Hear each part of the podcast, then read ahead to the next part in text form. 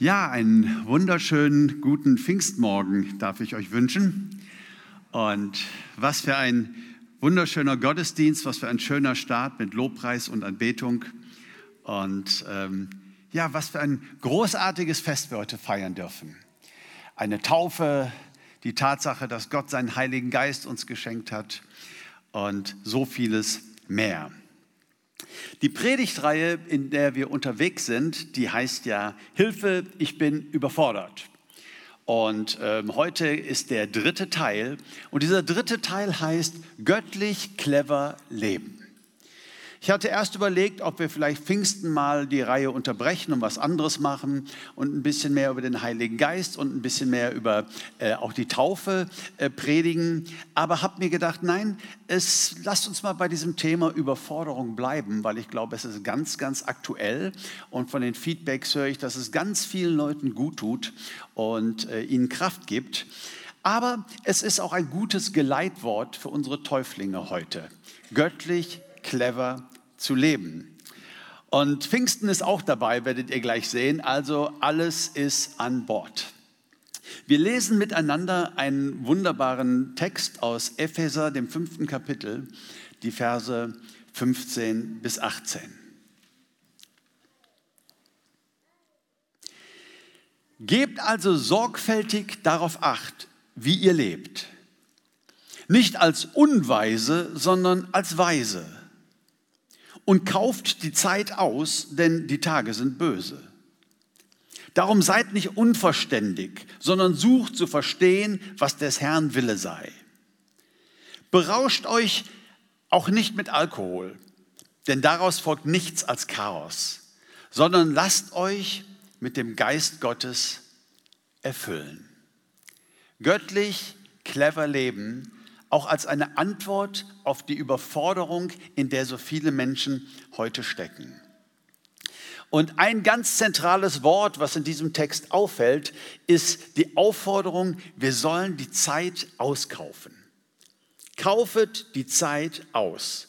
Und diese Aufforderung ist eingerahmt ähm, von zwei ähm, ja, Aufforderungen, Ermutigungen. Das eine ist, wir sollen achtsam leben. Ja, Gebt acht, wie ihr lebt, heißt es dort. Das heißt, nicht einfach drauf los, so in den Tag hinein und wie es halt so kommt, und, äh, sondern wir sollen achtsam, behutsam leben. Und das Zweite ist, wir sollen nicht unverständig sein. Das griechische Wort hier heißt wörtlich übersetzt ohne Denken oder dumm. Also wir sollen nicht dumm und dämlich sein, sondern wir sollen achtsam sein und wir sollen suchen zu verstehen, was Gottes Wille ist, weil Gottes Wille ist etwas Wunderbares für uns. Gottes Wille ist nicht eine Fremdbestimmung zum Vorteil von jemand anderem, sondern Gottes Wille ist etwas, was für dich gut ist und was deinem Leben richtig gut tun wird. Achtsam leben, nicht dumm und unverständlich sein, sondern Gottes Willen verstehen zu wollen, mit der Begründung, denn die Tage sind böse. Jetzt hat Paulus das ja vor vielen, vielen Jahren geschrieben, rund 2000 Jahre. Und ähm, ich glaube, die Tage sind heute nicht lieber geworden. Sondern ich glaube, die Tage sind böse ist einfach auch eine Beschreibung dessen, wo wir stehen in diesem Gemeindezeitalter. Jesus Christus ist für uns gestorben, die Gemeinde ist gegründet, im Himmelfahrt ist er zum Vater aufgestiegen, sitzt zur Rechten Gottes. Pfingsten kam der Heilige Geist und bringt Jesus wieder so richtig in unsere Mitte, obwohl er zur Rechten Gottes sitzt. Aber es steht ja noch etwas aus. Das Happy End ist noch nicht da. Das Happy End ist, wenn Jesus und der ganze Himmel wiederkommt und, eins, und, und wir eins gemacht werden und eine neue Zeit anbricht und jede Träne abgewischt wird. Und alles, was vorher ist, kann man schon sagen, die Tage sind böse. Vieles will dich verführen, vieles will dich ablenken, vieles will dich in eine falsche Haltung bringen, in eine falsche Richtung bringen. Deshalb sollen wir achtsam leben. Deshalb sollen wir mit der Frage leben, was Gottes Wille ist. Deshalb sollen wir die Zeit auskaufen. Tatsache ist ja, die Zeit fliegt schnell vorbei. Und es ist eine Lüge, die Menschen immer wieder, ähm, auf die Menschen immer wieder hereinfallen. Du hast noch viel Zeit. Darüber sprachen wir ja auch schon mal, über diesen Hochmut, einfach das Morgen zu verplanen, als gehöre es uns schon, als, als, als sei es schon selbstverständlich. Jetzt liegt es in der Natur der Sache, dass natürlich junge Menschen das Leben, was noch vor ihnen liegt, als fast ewiges Leben empfinden. Jeder Sechsjährige weiß wahrscheinlich, dass jeder Mensch irgendwann einmal sterben muss. Aber für ihn persönlich, was so vor ihm liegt, ist einfach wie eine Unendlichkeit. Und dann kommt irgendwann nach vielen Jahren die sogenannte Midlife Crisis. Und die wird ja auch dadurch ausgelöst, dass man auf einmal merkt, hey, so die Hälfte ist rum. Und das, was vor mir liegt, das ist jetzt so lang wie das, was ich schon gelebt habe. Das heißt, ich kann diesen Zeitraum fühlen. Ich habe ihn schon mal gelebt. Ich habe schon mal 40 Jahre gelebt und jetzt habe ich vielleicht das gleiche nochmal, aber diese 40 Jahre wirken auf einmal so viel kleiner, weil ich sie nachvollziehen kann, weil ich sie empfinden kann. Und die Tatsache ist, und das dürfen auch junge Menschen lernen und sich darauf einlassen, das möchte Gott uns schenken, wir brauchen ein Bewusstsein dafür, dass die Zeit vergeht dass wir begrenzt Zeit haben. Und deshalb sollen wir so achtsam damit umgehen. Der Psalmist sagt im Psalm 90, Vers 12, lehre uns unsere Tage richtig zählen, damit wir ein weises Herz erlangen. Lehre uns unsere Tage richtig zählen. Vor einiger Zeit habe ich mich mal dafür interessiert, wie viele Tage ich eigentlich alt bin und habe im Internet recherchiert. Da gibt es äh, äh, Programme, die dir dabei helfen. Und so habe ich vor einigen Monaten, ich glaube, meinen Geburtstag gefeiert, 22.000 Tage. Ja, man kann ja jeden Tag Geburtstag feiern. Ich habe es leider seitdem nicht mehr nachgehalten, aber ich wollte einfach mal meine Tage richtig zählen. Weil die Verheißung ist, wenn wir unsere Tage richtig zählen, wenn dieses Gut Zeit wenn wir da achtsam mit umgehen, dass wir ein weises Herz erlangen. Die Übersetzung hier von dem Psalm 90 ist ähm, schön poetisch, unsere Tage richtig zählen. Luther war nicht so der Poet, das darf ich euch nicht vorenthalten. Er hat so übersetzt, lehre uns bedenken, dass wir sterben müssen, auf dass wir klug werden. Das ist so ein bisschen mehr, ne? aber äh, meint genau dasselbe. Zeit ist nicht selbstverständlich. Und was uns als Christen ausmacht oder ausmachen könnte, das Angebot Gottes, ist, dass wir es nicht nötig haben, unsere eigene Vergänglichkeit zu verdrängen. Ich glaube, dass die Menschen in unserer Gesellschaft heute ein ziemlich gestörtes Verhältnis zum Thema Sterben und Tod haben. So, es wird, es wird verdrängt, es wird so, als, als würde es nicht passieren. Es ist ein unschönes Thema. Und wenn man dann mal auf einer Beerdigung ist, jo, dann weint man dolle und, und muss sich mal so drauf einlassen. Und doch ist ja der Tod des Menschen genauso natürlich wie seine Geburt. Wir sind nicht in dieser Form auf Dauer angelegt. Das dürfen wir verstehen. Und weil wir wissen, dass wir ewig mit Jesus leben, müssen wir auch keine Angst haben, irgendetwas zu verpassen. Müssen wir auch keine Angst haben, irgendwie ganz viel in unser Leben reinzustopfen, damit man sagen kann, ich war auch mal in Australien. Ich bin auch mal Fallschirm gesprungen. Ich habe auch diesmal gemacht und ich habe auch jenes Mal gemacht. Ähm, ähm, das macht dann das erfüllte Leben aus. Nein, tut es nicht.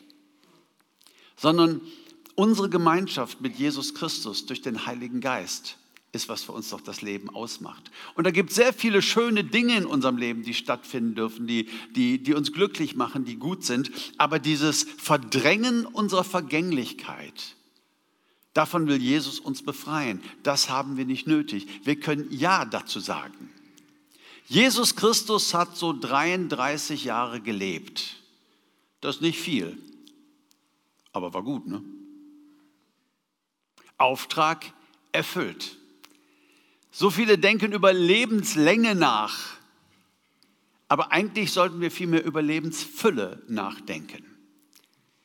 Für Lebenslänge können wir ein bisschen was tun, joggen gehen, Ernährung und ich weiß, äh, alle möglichen Präparate und äh, können wir vielleicht ein bisschen was tun, aber für Lebensfülle können wir alles tun. Seid achtsam, lebt nicht einfach so drauf los, ja, sondern seid achtsam, wie ihr eure Zeit gebraucht. Und deshalb glaube ich, dass wir als Christen, als Jünger Jesu, einen anderen Umgang mit diesem Gut Zeit lernen dürfen. Was genau bedeutet das denn jetzt eigentlich und kaufet die Zeit aus? Ich war mal bei einem hochrangigen Manager in seinem Büro zu einem Gespräch und das war so ein richtiger Hansdampf in allen Gassen, das war so ein richtiger Beweger, so ein richtiger erfolgreicher Manager, ich glaube von einer Bank. Und äh, während ich da saß, sah ich, er hatte so einen kleinen Kalender auf deinem Tisch stehen, äh, ein Spruch für jeden Tag, ein Managerkalender. Und interessanterweise, der Spruch an dem Tag kam aus der Bibel und hieß, kaufet die Zeit aus. Drunter stand die Bibel. Kaufet die Zeit aus. Und da dachte ich, oh, dieser arme Kerl, das jetzt auch noch. Denn hier war ein Mann, der von morgens bis abends in einer Hektik und mit einem, mit einem äh, Aufwand unterwegs war und seine Ermutigung an dem Tag, kaufet die Zeit aus. Als ich ein ganz junger Prediger war, da las ich in einem Buch von einem Mann Gottes, den viele verehren und der viel bewegt hat. Aber der wollte noch mehr bewegen für Gott und deshalb hat er gesagt, ich habe jetzt mein Leben nochmal geändert. Ich teile den Tag nicht mehr in zehn Minuten Abschnitten ein, sondern in fünf Minuten Abschnitten. Kaufet die Zeit aus. Also im Sinne von presst so viel rein wie möglich. Ja, macht das meiste draus. Und ich möchte euch sagen, dass das nicht die biblische Aufforderung ist. Und jeder Arzt und jeder Therapeut und jeder Wissenschaftler wird dir sagen, dass das auch nicht von Gott sein kann, weil das ist etwas Zerstörerisches. Es ist ein falscher Umgang mit der Zeit. Aber Uwe, was ist denn dann gemeint? Wie ist das denn zu verstehen? Nun, das Problem bei der Übersetzung dieses Textes ist, dass es im Griechischen zwei Worte für Zeit gibt. Und im Deutschen haben wir halt nur das Wort Zeit. Im Griechischen gibt es einmal das Wort Kronos. Und Kronos, das ist die Zeit an sich. Wenn man eine Chronik schreibt, ne, wie die Zeit so dahin plätschert. Jahr für Jahr, Jahrzehnt für Jahrzehnt. Ne, Kronos, die Zeit an sich. Und das zweite Wort ist Kairos. Und Kairos, das ist der Zeitpunkt. Ja, das ist ein, ein festgesetzter Zeitpunkt. Also wenn man im Griechischen sagt, um welche Zeit treffen wir uns denn? Dann würdest du sagen, Kairos. Ja, wann ist der Zeitpunkt, dass wir uns treffen? Und ähm, wenn Paulus jetzt hier gesagt hätte, kaufet die Zeit aus und er hätte das Wort Kronos benutzt, dann hätten wir das Dilemma. Dann müssten wir reinstopfen, was immer wir reinstopfen können in unser Leben und unser Leben vielleicht sogar in drei Minuten Abschnitte aufteilen. Es gibt ja so viel noch zu tun. Aber das Wort hier ist das Wort Kairos. Ja, das heißt, kaufet die verpasst die Zeitpunkte nicht, die gesetzt sind. Es gibt Zeitpunkte, Termine in deinem Leben und verpasst die nicht. Es gibt Dinge, die Gott vorbereitet hat und dann musst du hellwach sein, dann musst du da sein. Verpass die Zeitpunkte deines Lebens nicht. Die Elberfelder behilft sich ein bisschen bei der Übersetzung und sagt, kauft die rechte Zeit aus. Und die Rechte haben sie in Klammern gesetzt, weil es ja nicht im Grundtext steht, aber es ist eine große Hilfe, denn genau das ist gemeint. Die rechte Zeit.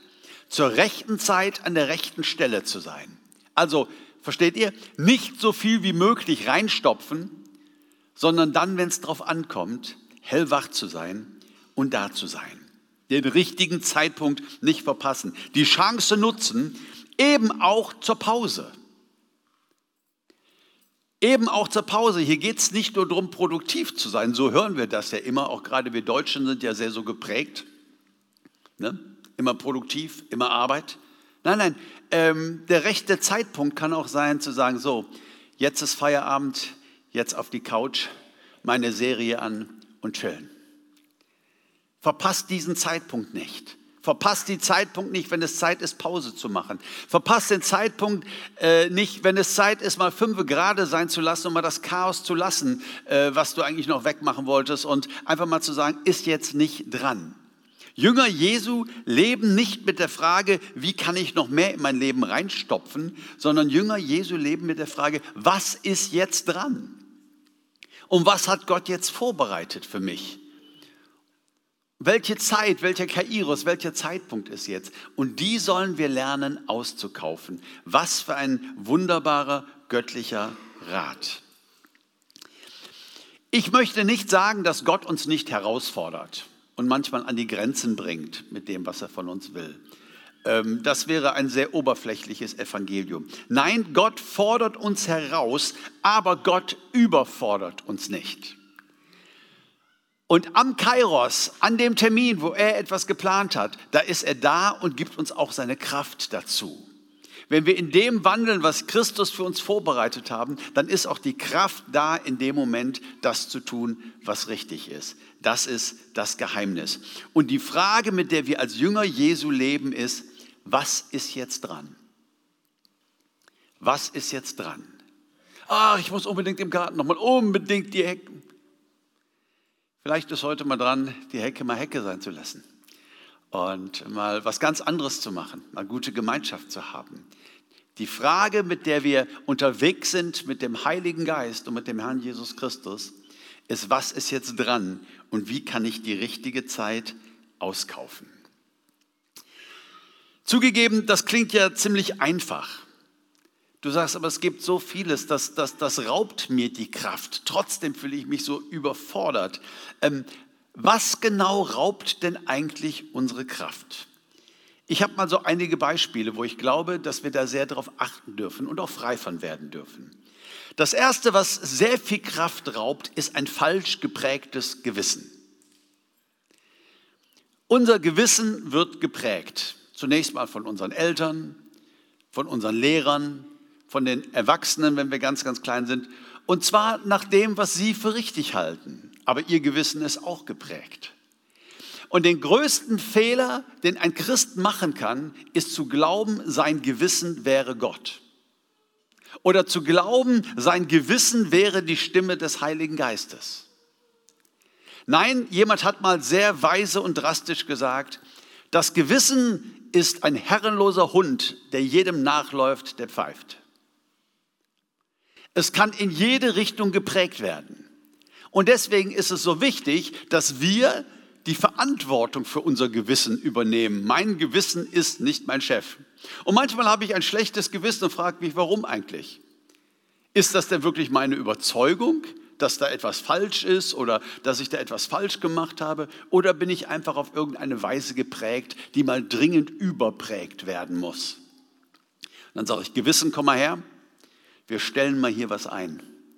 Bei der Situation brauchst du in Zukunft nicht auszuschlagen. Das ist völlig okay und ähm, wir machen das jetzt so und so. Das sind unsere Werte, das haben wir als den Willen Gottes erkannt und wir leben nicht nach irgendeinem von außen geprägten Gewissen. Wenn du so geprägt bist, Arbeit, Arbeit, Arbeit, ich sag mal so, wessen Gott die Arbeit ist, der muss ja jede Pause als Sünde empfinden. Arbeit ist das Richtige und kann sogar zum Gott werden, zum Götzen werden. Und in dem Moment empfindest du jede Pause, jeden freien Tag, das Chillen auf dem Sofa, dass da irgendwas nicht stimmen könnte. Eine zweite Sache, die ganz viel Kraft raubt, ist Perfektionismus. Und auch den dürfen wir als Kinder Gottes mit der Hilfe des Heiligen Geistes überwinden, weil wir doch wissen, vorm Himmel ist alles provisorisch. Diese Welt ist nicht perfekt. Diese Welt ist nicht vollkommen. Es ist eine gefallene Welt. Durch unseren Glauben an Jesus Christus ist etwas in uns entstanden, das vollkommen und perfekt ist. Ein neuer Mensch. Und der Heilige Geist wohnt in uns. Und wir werden aufbewahrt für den Tag, wo Jesus wiederkommt, wo dann alles perfekt werden wird. Aber noch ist es so, wie Paulus sagt, die Tage sind böse. Und Perfektionismus, das kann auch so eine Art versteckter Stolz sein. Oder es kann auch einfach so eine gewisse Prägung deines Gewissens sein. Nur wenn die Fenster jeden Monat geputzt sind, ist man ein ordentlicher Hausmann. Kurve gerade noch gekriegt. Ja. Nur wenn der Garten 100% in Ordnung ist, ja, äh, dann hat man seinen Job getan. Und außerdem muss man Hausaufgaben machen mit den Kindern und außerdem muss man äh, noch in der Gemeinde mitarbeiten und außerdem und außerdem und außerdem und außerdem. Ja. Perfektionismus. Nein, es ist okay, mal mit einer Baustelle zu leben. Genau genommen tun wir das alle. Es gibt Baustellen in unserem Leben. Es gibt Dinge, die liegen bleiben. Es gibt Dinge, wo wir nicht richtig weiterkommen. Und wir sind unterwegs nicht mit der Frage, wie kriege ich das alles perfekt, denn das wird in dieser Welt nicht gehen. Nicht bis Jesus wiederkommt. Wir sind unterwegs mit der Frage, was ist jetzt dran? Was hat Gott jetzt vorbereitet? Ist jetzt Pause dran? Ist jetzt richtig engagiert Arbeiten dran? Ist heute Abend Hauskreis dran, auch wenn ich vielleicht gerade was ist dran? Was hat Gott für mich vorbereitet? Was ist gut für mich? Wie möchte ich mein Leben füllen? Also Perfektionismus, den dürfen wir, da dürfen wir frei von werden. Und ein weiterer Krafträuber ist Menschenfurcht. Was andere denken, wenn unser Rasen schon wieder nicht gemäht ist ich, äh, ich, ich selbst habe ja keinen Garten, das heißt, ich wohne sehr schön und grün, aber nichts davon gehört mir und kein Grashalm ist meine Verantwortung. Aber ich höre von vielen Leuten, die einen Garten haben, die sagen, ach, das ist doch so toll. Ne? Jetzt, wo es so wenig Bienen gibt und so wenig Insekten, ne, ist es heute cool, das Gras und alles einfach mal ein bisschen wachsen zu lassen. Das ist jetzt nicht mehr grosig, das ist jetzt ein Biotop. Ja, wunderbar wenn es doch hilft, kein affiger Rasen mehr, sondern ein Biotop. Und auf einmal gibt es wieder Käfer und auf einmal gibt es wieder, ich hätte fast Ungeziefer gesagt, um Gottes Willen, auf einmal gibt es wieder äh, dieses, dieses ganze Leben, was ja sehr, sehr wenig geworden ist aufgrund der Art und Weise, wie, wie wir mit dieser Welt umgehen. Aber was sollen die Nachbarn denken? Das ist das große Problem. Und wisst ihr, was mich total befreit? oder immer wieder befreit, wenn ich es brauche, ist der Gedanke, dass deine Gedanken lesen zu wollen mir streng verboten ist. Es ist Okkultismus. Würde ein Christ zu einem Gedankenleser gehen? Nein, damit haben wir nichts zu tun. Das ist Okkultismus. Gott hat das so gemacht, dass du das denken darfst, was du gerade denkst. Und ich weiß es nicht. Cool, ne? Keine Ahnung, was du denkst. Ja, aber du guckst jetzt gerade so. Trotzdem weiß ich nicht, was du denkst. Ganz egal, was du guckst. Und so soll es auch sein. Es hat mich nicht zu interessieren, was andere denken, sondern ich möchte achtsam leben mit Jesus Christus und mich fragen, was dran ist.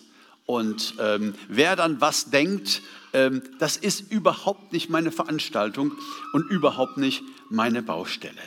Da können wir frei werden vor dieser Menschenfurcht und sagen, Jesus, ich bin mit dir zusammen. Und das ist wichtig. Und ich lebe mein Leben in Verantwortung vor dir und natürlich vor meiner Familie und vor den Menschen, die du in mein Leben gestellt hast. Aber ich werde nicht alles Mögliche tun wegen dem, was andere denken könnten. Lass sie mal denken. Und wenn es die stört, dann können sie ja was sagen. Und dann können wir ja drüber reden. Das Zweite, was ich euch ans Herz legen möchte, ist, dass es ganz wichtig ist, dass wir lernen, Prioritäten zu setzen. Wenn wir achtsame Zeit umgehen, dann müssen wir Prioritäten setzen. Es gibt eine traurige Begebenheit im Alten Testament von König David. Und da heißt es im 2. Samuel 11 und die Verse 1 bis 2, und es geschah im folgenden Jahr, zu der Zeit, da die Könige auszuziehen zum Kampf. Und es geschah im folgenden Jahr zu der Zeit, da die Könige auszuziehen zum Kampf ausziehen. Hm. Habe ich so kopiert. Da sandte David Joab und seine Knechte mit ihm und ganz Israel. David aber blieb in Jerusalem. Und es geschah, als David zur Abendzeit von seinem Lager aufstand und auf dem Dach des königlichen Hauses umherwandelte, da sah er vom Dach aus eine Frau sich baden und die Frau war von sehr schönem Aussehen. Die ganze Geschichte zwischen David und Bathsheba, die erst als eine ziemlich hässliche Affäre begann, da kam noch ein Mord dazu an ihrem Mann und dann durch die Gnade Gottes irgendwie doch noch sehr, sehr gut endete. Er heiratete sie und sie wurde die Mutter des nächsten Königs Salomo. Ähm, eine schwierig zu verstehende Geschichte, aber eine Menge Ärger. Das hat David einen hohen Preis gekostet. Das hat einen wahnsinnig hohen Preis gekostet. Es gab so viel Probleme dadurch. Und wisst ihr, ich will hier nicht zu viel hineinlegen. Aber ich meine, die Bibel deutet an, was das Problem ist. Manchmal suchen wir nach großen Problemen, manchmal sind es kleine Dinge. Die Bibel sagt, es war zu der Zeit, da die Könige auszuziehen pflegten. Da wurde gekämpft im Alten Testament. Und worum ging es? Es ging um das Reich Gottes. Es ging um Israel, es ging um seine Grenzen, es ging um Feinde, die immer wieder das Reich Gottes angriffen. Und es gab diese Zeit, da zogen die Könige aus. David schickt andere und er bleibt in Jerusalem. Naja, so ein König hat ja auch noch andere Sachen zu tun. Der hatte wahrscheinlich noch ganz viel Mails zu beantworten und der hatte wahrscheinlich noch ganz viel Besprechungen zu führen und äh, außerdem wollte noch irgendein König von woanders kommen und da gab es noch eine Konferenz. Nein, der hat den ganzen Tag im Bett gelegen. Die Bibel sagt, abends stand er von seinem Lager auf. Ich stelle mir das so vor, den ganzen Tag nicht aufgestanden, im Bett gefrühstückt und Mittag gegessen. Und so gegen Abend hielt das einfach nicht mehr aus und dachte, ich brauche jetzt ein bisschen Bewegung. Und außerdem pieksen die ganzen Krümmel. Schlendert auf dem Dach seines Hauses und sieht eine wunderschöne Frau sich baden. Das war übrigens sehr, sehr unüblich. In Israel siehst du nicht von einem Dach nackte Frauen auf einem anderen, äh, wenn diese Frau das nicht möchte. Ja, also das war ähm, beidseitig, würde ich mal äh, unterstellen. Und David äh, schaut darüber, sieht diese wunderschöne Frau, lässt sie kommen und wie viel Not, wie viel Elend, wie viel Schlimmes passiert in seinem Leben, wie viel Verlust passierte in der Situation. Warum? Weil es Sünde ist, mal einen Tag im Bett zu bleiben? Nein, weil es der falsche Tag war. Es war Tag, der Tag, wo Könige ausziehen, um das Reich Gottes zu bauen. Und David war einfach nicht da, so glaube ich, wo er sein sollte. Das heißt, sowohl Überarbeitung als auch Faulheit sind beides Disziplinlosigkeiten. Ja, es ist eine Disziplinlosigkeit, zu viel zu arbeiten. Und es ist auch eine Disziplinlosigkeit, zu wenig zu tun. Das eine ist nicht schlimmer als das andere. Beide sind schädliches Verhalten und sie schaden dir. Beide schaden dir. Schon im Alten Testament heißt es in 2. Mose 20, Vers 9, sechs Tage sollst du arbeiten und alle deine Werke tun, aber am siebten Tag ist der Sabbat des Herrn deines Gottes, da sollst du kein Werk tun. Nun, von den zehn Geboten werden ja neun im Neuen Testament explizit wiederholt, eins nicht, nämlich dieses. Und die Sache mit dem Sabbat, es gibt ja Christen, die nehmen das sehr, sehr wichtig, ähm, ähm, meinen sogar, es müsste Samstag sein und ähm, ist eine Erkenntnisfrage, lasse ich gerne stehen. Ähm, ich glaube, für uns heißt es heute, dass wir achtsam mit der Zeit umgehen sollen. Gott im Alten Testament gebietet, er hat zehn Gebote und dieser mächtige Gott gebietet, mach mal Pause. Ich will, dass du Pause machst. Ich will, dass du dich an mir erfreust. Ich will nicht, dass du nur arbeitest. Ich will nicht, dass du dich zugrunde richtest. Geh achtsam mit deiner Zeit um. Und es sind Disziplinlosigkeiten sehr oft in unserem Leben, die uns so viel Lebensqualität rauben. Es ist vielleicht der Abend, wo du hättest im Hauskreis sein sollen, aber irgendeinen doofen Film geguckt hast, irgendwie nicht hochkamst und der Film ist okay, aber falscher Abend. Gott hatte was vorbereitet. Ja, vielleicht. Da, wo wir Schulden machen, einfach nur so für Fun, Disziplinlosigkeit und hinterher kommt dann der Druck und wir müssen Überstunden machen und so. All diese Dinge achtsam damit umgehen achtsam verstehen, davon hängt unsere Freude und unser Leben nicht ab. Göttlich clever leben und Prioritäten setzen. Arbeit und Ruhe, Opfer bringen und feiern, Zeit für Beziehungen und Freundschaften, Zeit für die Ehe, Zeit für Jesus, Zeit für eine Fortbildung. Prediger 3, Vers 1 sagt, alles hat seine bestimmte Stunde und jedes Vorhaben unter dem Himmel hat seine Zeit. Und das bedeutet eben achtsam zu leben, dass wir darauf achten, was ist jetzt dran. Und zwar im Gespräch mit Jesus und uns führen lassen durch den Heiligen Geist. Das bedeutet, dass wir ein bisschen Disziplin einüben müssen, aber ähm, wenn du dich jetzt schon wieder überfordert fühlst von diesem Gedanken, oh, jetzt kommt wieder, ich muss, ich muss, ich muss, ich muss, lass mich dir folgenden Vorschlag machen. Wenn dich das heute anspricht und wenn du sagst, ja, das möchte ich gerne, ich möchte gerne achtsam mit meiner Zeit umgehen, dann fang doch mit einer ganz kleinen Sache an, die du heute mit Jesus festmachst in diesem Gottesdienst.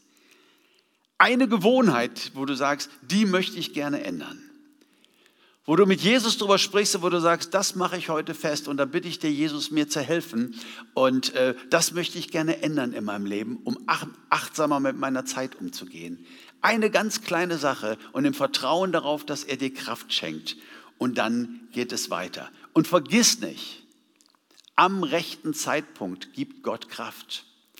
Gott wartet am Kairos, das ist euer Termin und da gibt er Kraft und da gibt er Segen und da darfst du darauf vertrauen.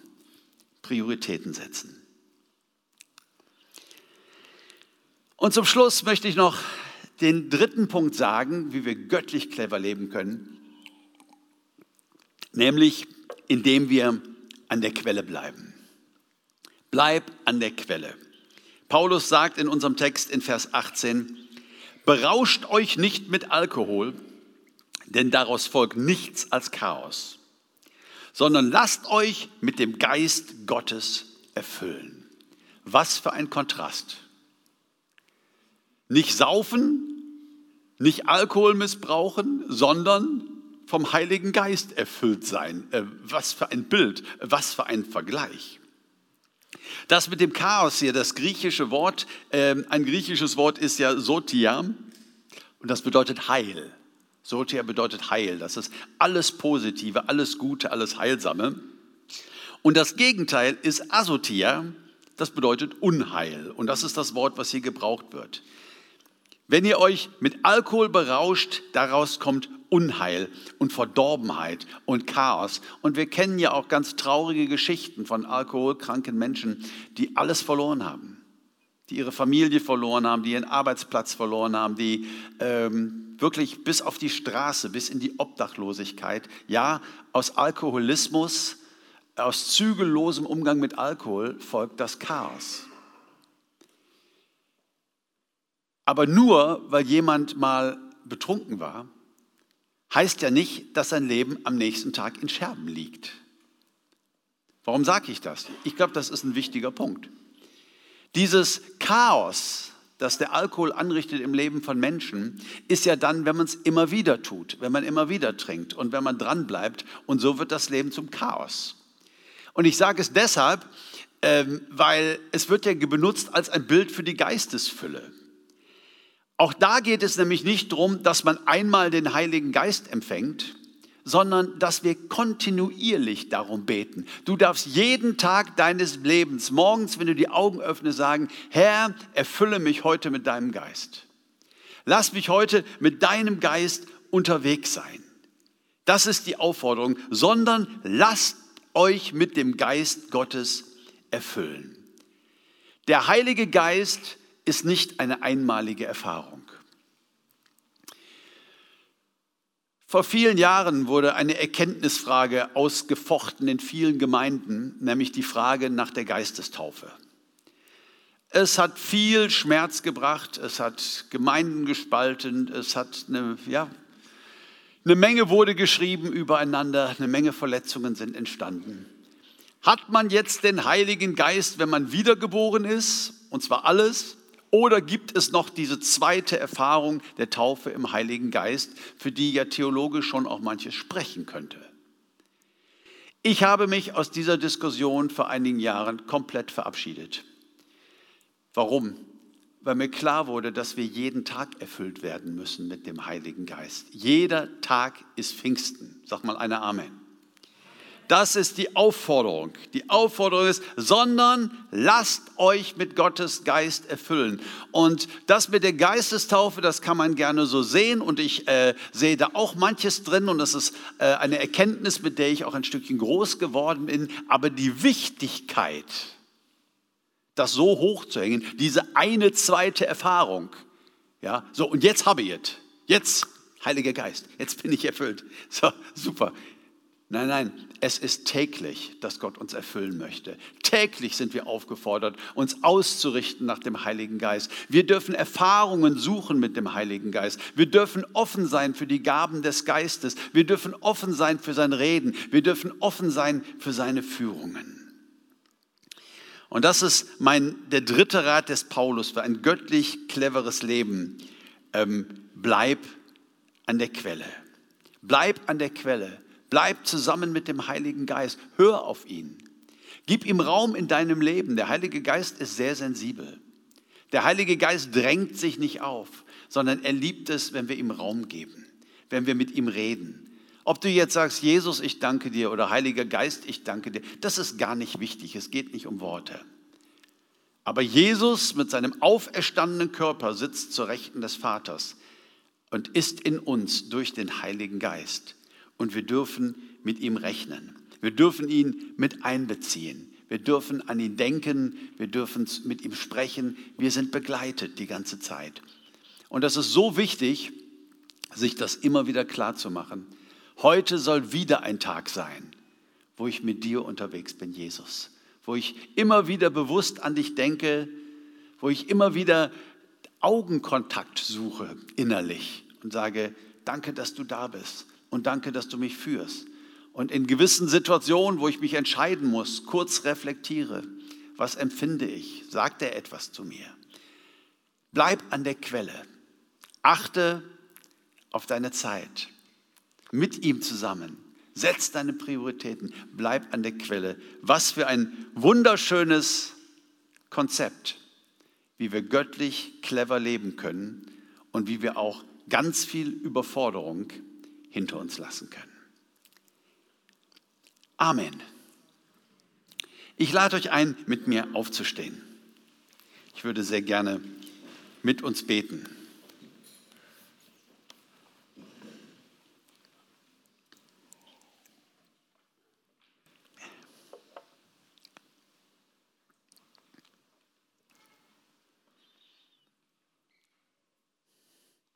Herr Jesus Christus, wir sind hier heute Morgen, um dich zu feiern, unseren Herrn, unseren Erlöser. Heiliger Geist, wir sind hier heute Morgen, um dich zu feiern, unser Helfer, unser Tröster, der, der uns mit Jesus verbindet. Herr, und ich möchte dich bitten, dass diese Worte, die in unser Herz gefallen sind, Herr, dass wir sie bewahren und ich bitte dich heute Morgen für jeden Einzelnen, der hier steht, mit einem offenen Herzen. Fülle uns mit deinem Heiligen Geist. Jetzt gerade ganz neu. Fülle uns mit deinem Heiligen Geist jetzt in diesem Moment, Herr. Unsere Herzen sind offen und wir stehen vor dir.